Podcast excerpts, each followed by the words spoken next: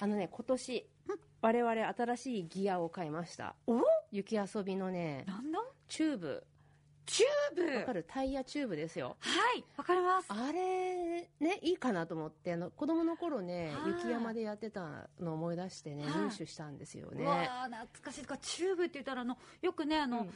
プールとかでも、ねはいはいはい。シューって滑ったりしますけどあれ。の雪バージョン？もう近所の公園が結構ね長いスロープがあるんですよね。でそれに乗っかってソリだとさほらあの直線でシャーっていくじゃないですか、はいはいはい。まあ、チューブだとねなんかちょっとくるっと回ったりなんかしそうてですよね。そうあとなんかバウンドしても柔らかだかあらー確かに。うんそう結構エキサイティング、へえなんかスピードもねいい感じに出そうですね。うんでね子供がねあの輪っかの中入ってると可愛いのよまた。なんかドーナツの中にさ 子供がいるみたいな感じで。なんか浮き輪みたいな感じでね。そうそうそう。でもいいですね。その登ってあの持って登る時紐がついてるんだけれども、はいはい。それを紐を持って坂道を登る私は何ていうんですかこうスポコン。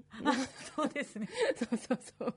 なんかのトレーニングですかみたいな感そうですね。タイヤをこう引きずって山登りをして。はい。筋トレかなと思って母頑張っております。本当ママはあのいい運動に、はい。なってますね。はいはいまだまだ楽しめそうですね。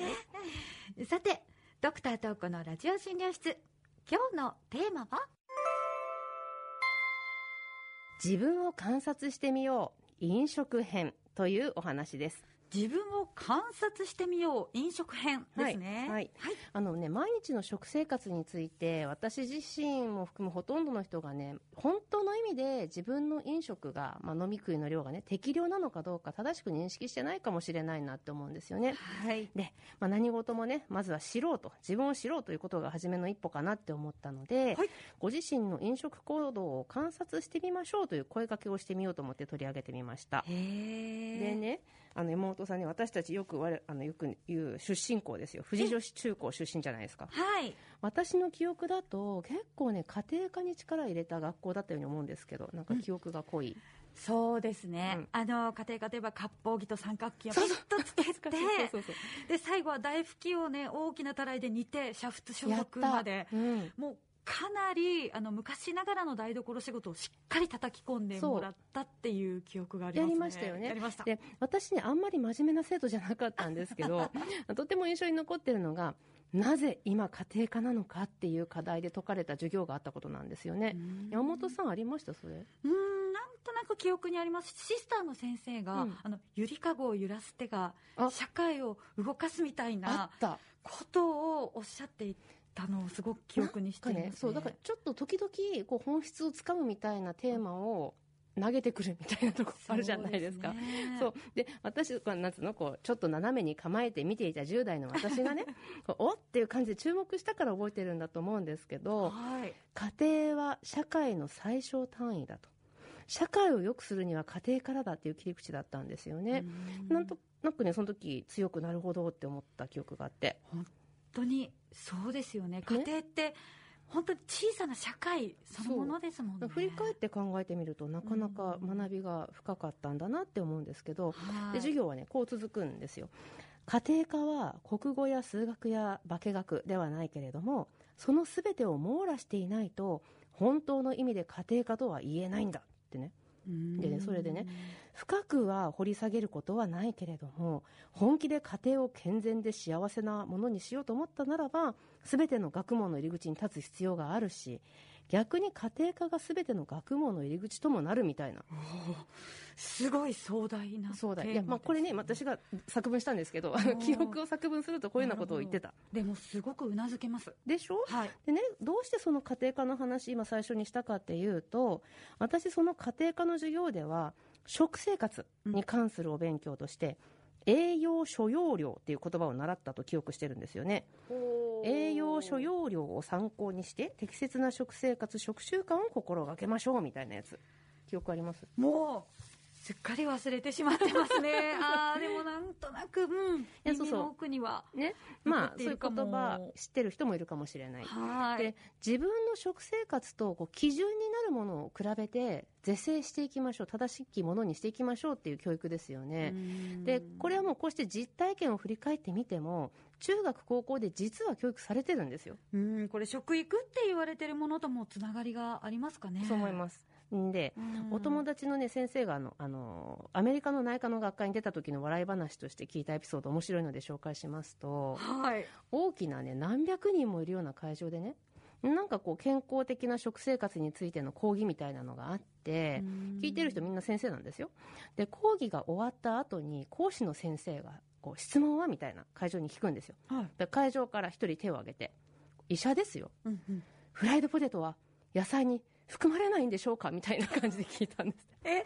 まさかみたいな。あのフライドポテトってあのファストフードのフライドポテトですよね。そうそうそうそう。油と塩がたくさんの、あれですよね。そう。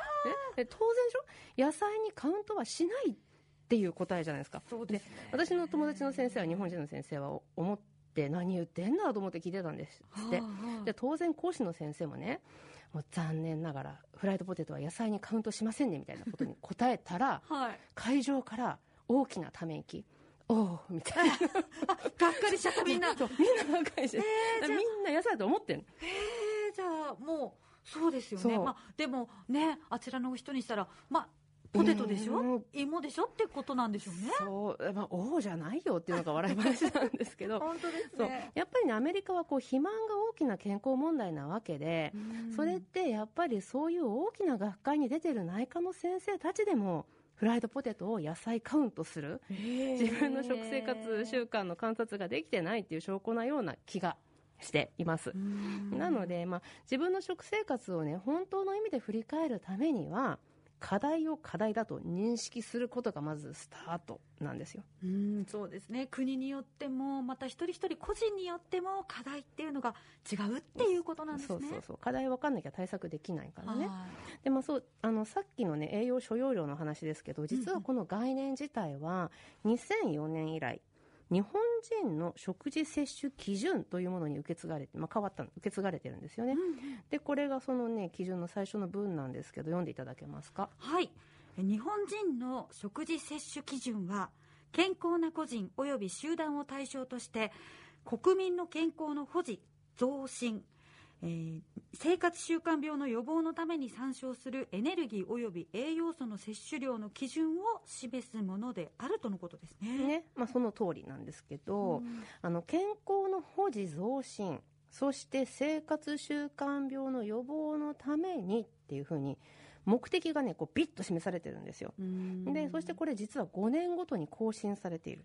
へえそうで今一番新しいのは2020年版なんですけど、この2020年版がそれまでのものと大きく違う点の一つにね高齢者の低栄養予防とかフレイル予防っていうのも視野に入れていることがあるんですよね。フレイルっていうのは最近本当によく耳にしますよね。よはいもう確か年齢を重ねて体が衰えるっていうことの概念で、そうそう。まあ、それを予防するために、まあ、年齢を重ねても心と体が衰えないように、まあ、人とのつながりを持ったりとかそうですそうです。っていうようなことですよね。まあ、心と体って大事ですよね、はい。心が衰えないようにするためにこう社会生活を豊かなものにするっていうのは分かると思うんですけど、うん。食生活を豊かにっていうのってねなかなか難しいかなって思いますしそれをこうやるんだよっていうふうにこうこっち向けみたいなさ、はいこの基準っていうのを作るっていうのが大事かなって私も思ったんですよね。うんでこういうのって我々一市民のね目線では大体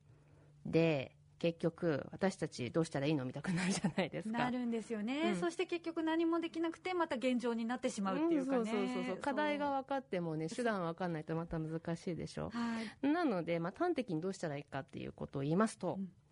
自分の体重が増えていってるのか減っていってるのかその変化量に注目してくださいっていうことなんですよ。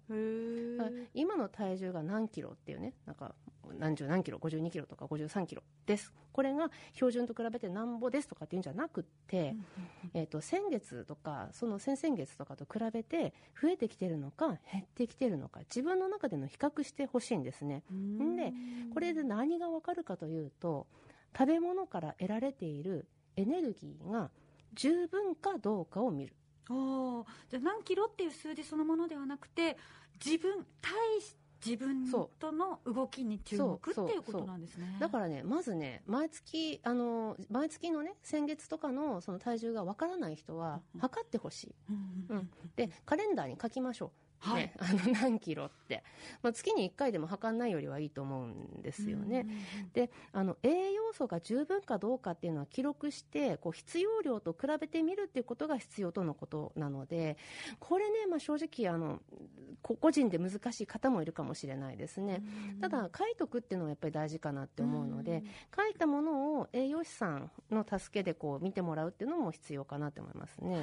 あの通っている病院がねある方は管理栄養士さんがいる時ありますから、はいはい、そういうふうに相談してみるっていうのもいいですね。そうですそうです。で、うん、その時でもやっぱり大事なのは少なくとも1か月単位で食事を記録しておくっていうことなんですよね。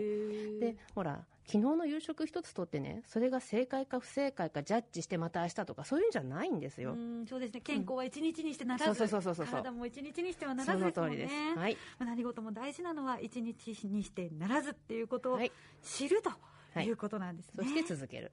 はい。わ、かりました。今日は自分を観察してみよう。飲食編というテーマでお話しいただきました